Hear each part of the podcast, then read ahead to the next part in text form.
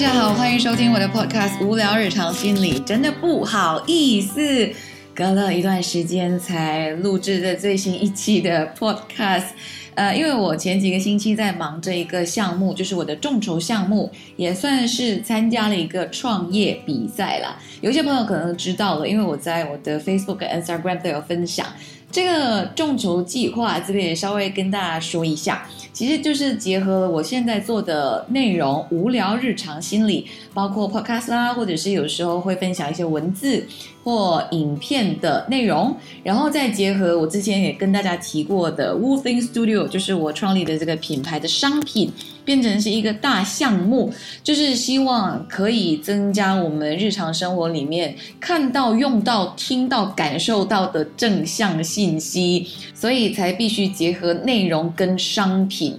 因为我在做这个众筹项目的计划书的时候呢，就找了蛮多的资料，其中让我有一点惊讶的发现呢，就是，咦，原来我们人本性呢。就是有负面偏好的，也之所以在网络上，如果你是想要吸引更多人的眼球或专注力的话，一定是要制造让人家会觉得紧张啊，会害怕啊，或者是有煽动的意图的啊，这样子的新闻标题，更多人才可能会点进去看。这个其实就是。从我们祖先开始就是这样的，因为我们需要提高警惕嘛，通过负向信息呢，去加强我们的意识啊，知道这是危险，这是不好的，这样做是不对的，然后来学习更多应对的方法。所以你会发现到一些分享幸福的啊、开心的啊、愉悦的啊新闻，比较少人会去留言或者是去关注的。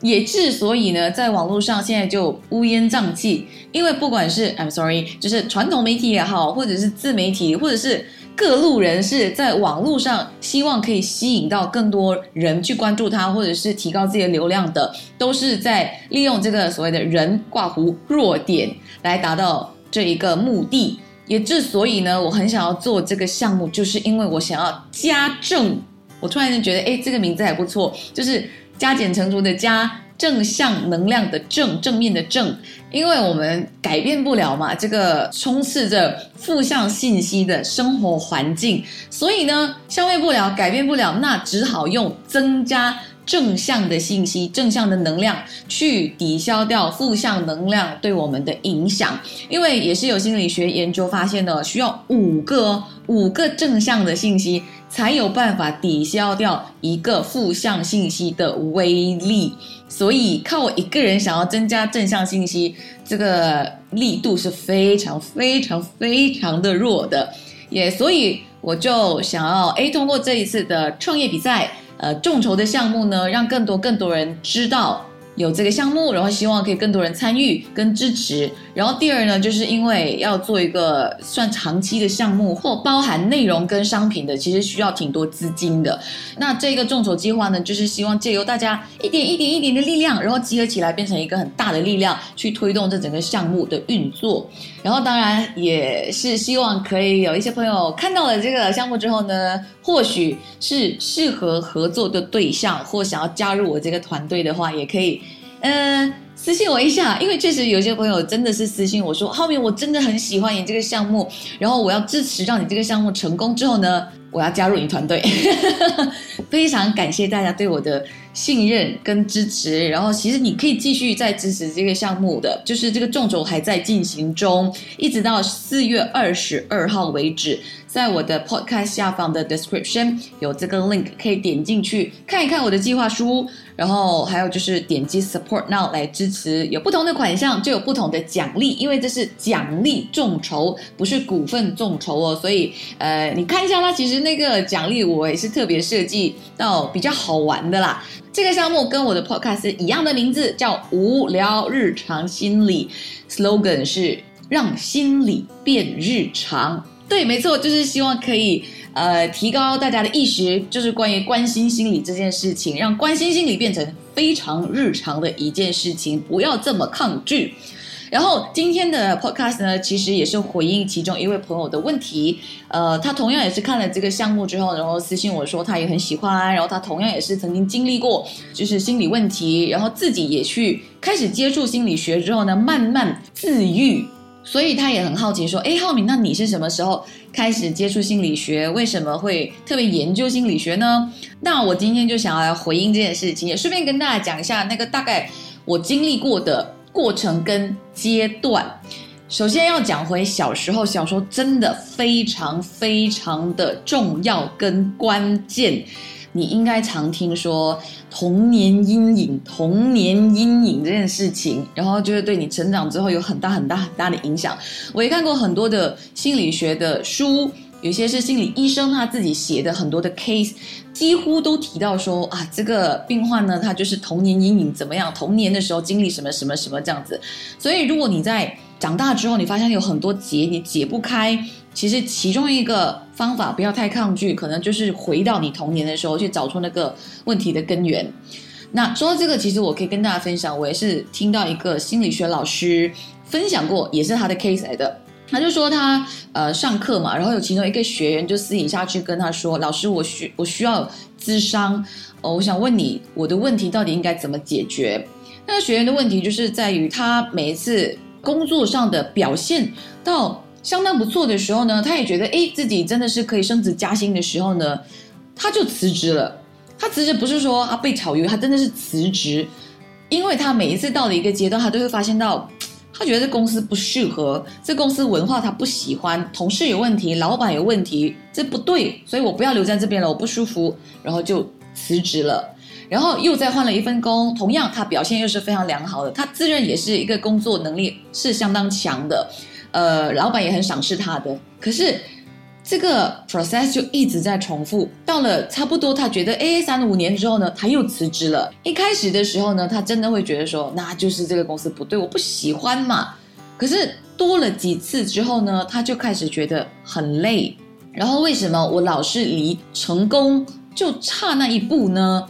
后来呢，这个心理学老师就跟他进行了咨商，还有包括了用催眠的方式去治疗。然后，当然，就像我刚才说的，回到他童年的时候呢，才发现到，因为他小时候啊，他的爸爸妈妈其实应该算小康之家啦，就是还可以。然后呢，就一定会有亲戚朋友去跟他的爸爸妈妈借钱。那爸爸妈妈呢，也是那种啊，来者不拒的，就觉得啊，好了好了，那就借借借借借，借到就变成他们自己的生活就普普通通，甚至有的时候也没有太好。所以潜意识里面，他就会觉得，我不要变有钱。我有钱了之后呢，身边一定会有人来跟我借钱的，所以这个小恶魔的种子呢，就在他的心里面种下了，以致到他长大之后呢，每一次接近成功、接近可以变得更有钱的时候呢，这个小恶魔就会出来影响他的决定，告诉他说：“不要哦，小心哦，你变有钱了之后，就会有人来跟你借钱哦。”所以就导致他自己会产生很多的想法。去支撑这个小恶魔的提醒，所以就变成他看到老板也不顺眼，看同事也不喜欢，看到公司文化也觉得不舒服。所以当他找到这个根源之后呢，我相信他也更可能会重新定义关于成功跟有钱这件事情。那说完这个故事之后呢，再回到我自己的情况，其实。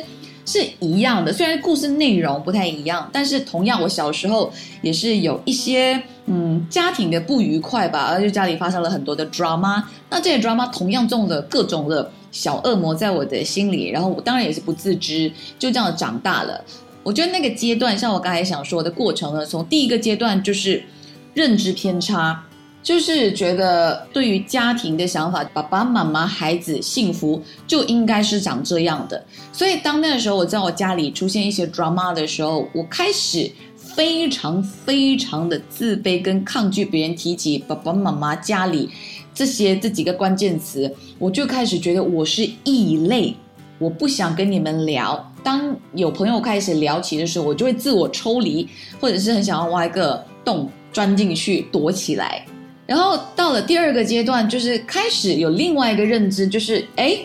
原来我不是异类，我不是唯一不一样的人，或者是没有说这个人做了这件事情，我就应该有这样子的反应。这当然就是我越接触越多人的时候，可能升大学的时候，尤其是因为我发现到，哎，在我的同学里面，可能十个就有三四个是跟我一样，可能单亲家庭啦，或者是小时候家里也是有面对一些家庭暴力，但是为什么？他不会像我这样子的反应，说想要挖一个洞藏起来呢。他甚至还可以用一种很幽默的方式，很大方的说出来。所以那时候我就开始发现到，哦，不是只有一种的应对方式，或只有这一种情绪，这是第二个阶段。然后到了第三个阶段呢，是我觉得，呃，我自己的人生里面最黑暗或最接近黑洞、最接近恶魔的阶段，也就是大学毕业之后，可能到二十五岁之前吧，那几年。因为我开始发现到，哦，原来每个人不一样的，每个人会产生不同的情绪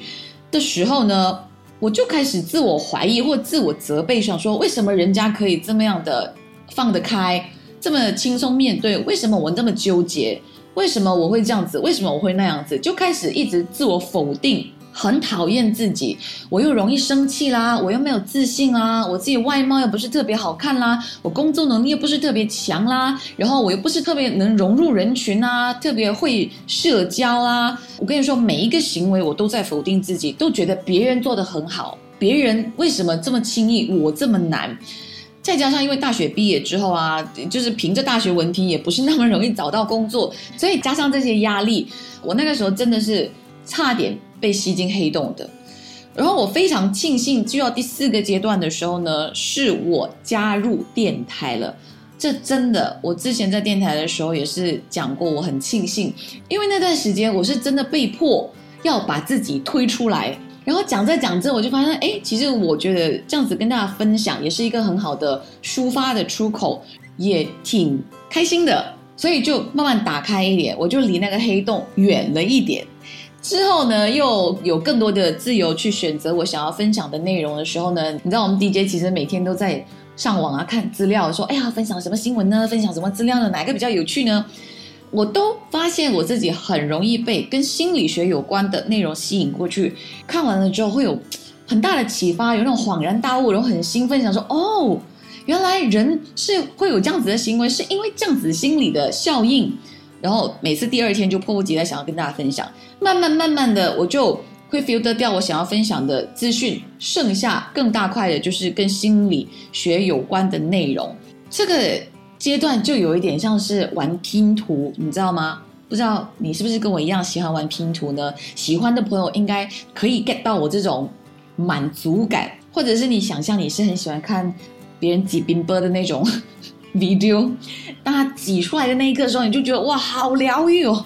就跟我们玩拼图一样。你大概找到区块的时候，比如说这是属于天空的区块，这是属于城堡的区块，这是大草原的区块的时候，你把它找出来的时候，你就觉得哇，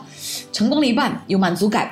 大概是这样子的一种感觉。就是我慢慢看更多心理学相关的文章的时候呢，我就是好像一块一块的拼块找出来，整个画面就是清晰了一点。然后再去到第五个阶段呢，就是面对我自己的问题，把这些区块的拼块分出来之后呢，我就去针对性针对我自己的问题去看哪一块其实是适合拼过来的。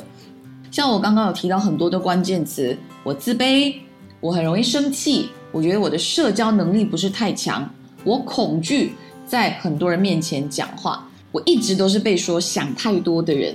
然后要求特别高，让身边跟我一起工作的人可能都会觉得很压力，或我也会觉得很内疚，让人家这么不舒服。这些种种，我就一个一个去看一下，我为什么会有这样子的感受，我为什么会有这样子的个性，为什么会有这样的认知。打个比方，要求很高这件事情，我从以前都一直觉得这就是应该的。正常的，所以如果你觉得跟我一起工作很压力的话，就表示你不够上进。我是极度有上进心的人，极度有责任感的人，所以我才要要求完美，要求到一百一十分，其实很累的。然后我就后来慢慢去 study，就发现到，咦，要求完美的人不是一定是个负责任的人，也不一定就是因为你上进，所以才要做到一百一十分。接下来就到第六个阶段，承认这个阶段。因为刚刚面对的时候，就会一直问自己很多问题：为什么呢？为什么呢？真的是这样吗？然后一块一块的拼块，我拼过去之后，发现到，哎，不对，不是这个，哎，不对，不是那个。然后从可能七八十拼块，剩下十块拼块，就慢慢的又更加清晰，想说，哦，我的问题原来不是这么表面而已，我不是真的是因为是一个特别尽责任的人，我就是一个很懒的人，我为什么要把自己搞得这么累？原来就是我很怕失败。那为什么又怕失败呢？就是因为小时候对自己非常的自卑嘛。刚刚说提到家庭，我就觉得想要挖一个洞，钻进去躲起来，不想让人家知道我有这个算黑历史。所以我就必须要凸显我自己另外一面，让大家看到我风光、光荣、值得骄傲的一面。也就是我上一期有提到的，说我小时候成绩突然有一天，对应我得到了第一名，我就觉得哦，原来我成绩可以很好的，然后也可以得到同学们的羡慕、老师的称赞，然后我的妈妈对我非常的骄傲这样子。所以我就想要凸显这一块。所以到了长大之后，我很怕当我表现不好的时候呢，我失去了这一块之后呢。别人就看不到我了，我就没有价值了，我就没有值得别人喜欢的地方了，所以我很怕我自己失败。老实说，我甚至也不确定这个是不是最根源的答案，但是至少到了这个阶段，这是我就是全新的一个发现，然后我必须要承认这个原因。我跟你说，最难承认的是什么呢？就是真的缺陷。像比如说小时候的阴影导致到你长大怎么样怎么样怎么样，这因为至少你还是一个受害者，你要承认自己是一个受害者的时候，其实还没有那么难。但是当你要承认你真的是因为比如说爱面子啊，怕失败，怕别人不关注你，你很寂寞，你很怎么样，就是那一大块缺口伤疤，你觉得不完美的地方，几乎大家都不希望别人看到的。所以更不可能自己去承认我有这个疤，所以这个其实是一个嗯不容易的阶段，但是是必须经历的一个阶段。而且这个阶段呢，讲真的，没有人可以帮到你。就好像我现在跟你讲，如果你听不进去，或者是你不想要去承认，你不想要再问多几个为什么，真的是这样吗？这些问题的话呢，你就是没有办法再找到更深层的那个原因了。那这边承认、承认、承认的时候呢，当然才给去到下一个阶段，就是处理心理的问题。其实到了这个阶段就比较舒服啦，因为就是你心里有很多的垃圾可以慢慢倒掉了，你有很多在脑海里面或心里面打了死结很久的结，就慢慢松开了，甚至有些解开丢掉了，所以会很舒服的。你就发现了，哎，我以前纠结这么久或一直循环让自己这么累的事情，现在不会再干扰到我了。然后，当然下一个阶段，呃，也是稍微有点难度的，我觉得也是需要智慧跟练习的，就是接受，因为不是说每一个结、每一个你看到的缺陷都有办法修补或消掉的，它就是存在，因为它就是你的个性的一部分，有些是天生，有些是后天影响形成的，就是你。比如说我自己的话，就是害羞啊，不太懂得社交啊。呃，要对大众说话，其实还是会非常的紧张啊。我不是说我发现了之后就就会消失，或者就马上迎刃而解这样子。可是至少我现在已经接受，哎呀，就是我的个性的一部分。不自信就不自信啊，害羞就害羞啊，会紧张就会紧张啊。当然这些你当下还是可以用一些方法来缓解。我的意思是说，不能整大块丢掉，就是哦，我从此以后上台就是一个不紧张的人。我觉得是不太可能的。但是当你承认了之后呢，你就会发现，哎，其实这个害羞就没有那么害羞了，或者是紧张就没有那么紧张了。我不知道是真真切切不那么紧张了，还是说我以前很放大这个紧张，所以现在没有那么放大这个紧张呢？我就觉得我其实比较轻松了。但是或许不知道用哪一些仪器来检测的话呢，可能那个指数还是一样的。所以你的 mental 就有很大的影响了，你知道吗？像社交，我也不知道我现在社交能力真的是变得比较好了吗？还是说我就承认了之后，我就觉得这个不妨碍我了？我害羞就害羞啊，我真的没有话可以讲的时候，我接不到你的梗的时候，我就不接，不接也舒服。那会不会是因为这样，哎，整个交流感觉上就比较顺畅了，就没有这么 kick，没有这么尴尬了呢？不知道，但是 mentally 我感觉。比较舒服了，然后我觉得有三个很重要的获得。第一个当然就是我自救能力变得更强了。我最近也听到一句话，就是呃，如果你要成功做一件事情，可能不是去寻找怎么样成功，而是反个思维去想，我要怎么样避免失败？那这个失败是什么？到底怎么可能导致我失败？先去把这些找出来，你的成功几率或许就变高了。所以一样的道理，所谓的自救就是，比如说我想让我自己更轻松、更快乐一点，不是说一直去寻找说快乐的方式，然后幸福的方式，而是反过来看说你的问题在哪里，有什么结是需要打开的，然后再去处理掉这些结，那个幸福感可能就这样增加了，快乐指数也可能就这样增加了。然后第二个呢，就是心理垃圾变少了很多之后呢，我就觉得判断能力会加强。就比较不那么容易受到负向信息的影响，变得很不理智，或者是依靠情绪去处理很多的事情，所以那个所以很容易生气，很容易 这种 情绪真的有减少了。然后第三个呢，就是我觉得最棒的地方，同理心更强了，我更能同理别人的情绪，我更能同理别人的反应或别人的遭遇。比如说，这个人为什么这个时候用这样子的语气来跟我讲？虽然我还是会不舒服，也或许还没有到达一种哇很高的智慧，说我用一个最好的方法来回应他，但是至少我不会用最坏的方式或最激烈的方式、最对立的方式去回应他，那我们就可以降低对彼此的伤害。像我可以看到比较多的可能性，他现在这么激烈。的情绪会不会就是因为他其实是一种不自信的表现，或者是他缺乏安全感的表现，或者他很需要关注的表现，又或者是他真的是因为刚刚发生了某一件事情而影响了他的现在的情绪，而不是单纯的因为我惹到他了还是怎么样？所以当我看到有 A、B、C、D、E 的可能性的时候呢，我就不会只选择或只看到一，就是哦针对我，我就要跟你吵架。的这个可能性而已，所以我觉得这个也很重要。相信我，我现在就有点像是亲自试用了某一个产品，然后大力推荐你说它真的很好用，真的很有效，你会瘦，你会美的那种感觉。但是这个就是针对心理的部分，而且我觉得这是谁都可以用得上的。所以再简单说一下我今天提到的几个阶段，看一下你是不是跟我一样的。首先第一个就是认知偏差，我所谓的认知偏差，大多数都是在小时候，虽然我觉得现在很多大人也会还在这个阶段呢。然后到第二个阶段，可能有新的认知，发现到哎，原来不是每个人都有这种所谓的应该应该，而是看到各种的可能性。而第三个阶段呢，慢慢自己很多的缺陷啊或问题浮现出来，就是最多自我否定、最累也。最接近黑洞的一个阶段，这个阶段其实很关键。如果走不出来的话，真的会被黑洞吸进去。所以很多人可能会停在这边出不来。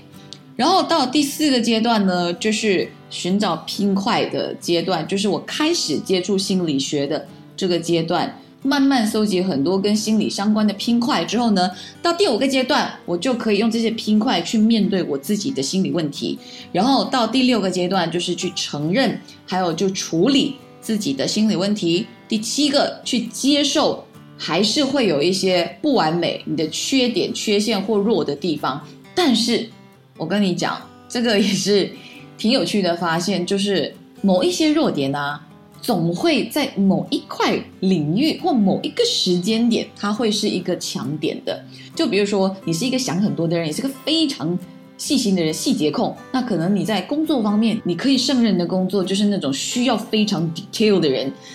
你就会做得非常舒服，因为当你一一的都检查的非常清楚，一个破绽都没有的时候，那个有很大的满足感的。这打个比方了哈，然后还有最后我说的三个获得，就是你可以解开自己心里很多的结跟心理垃圾，有可能真的让你的个性有改变，又或者是虽然它没改变，但是你 mentally 觉得它有改变了，你整个人就舒服了很多。还有就是更能够自救。第三个呢，就是有更好的。同理心，这其实是我觉得现在社会最缺乏的一块。没有同理心，你永远就觉得别人是跟你对立的，然后就常常会吵架。在网上就觉得哦，你酸我两句，我就酸你两句，然后就是要酸到赢为止，就是很幼稚的那种吵架，就是在网络上天天在发生这样。所以呃，这就是我今天要分享的内容啦。然后我不知道你的过程是不是跟我一样，如果有不一样的话，会哪一个？部分你想要跟我分享你自己的经历的话，记得要在 Facebook、Instagram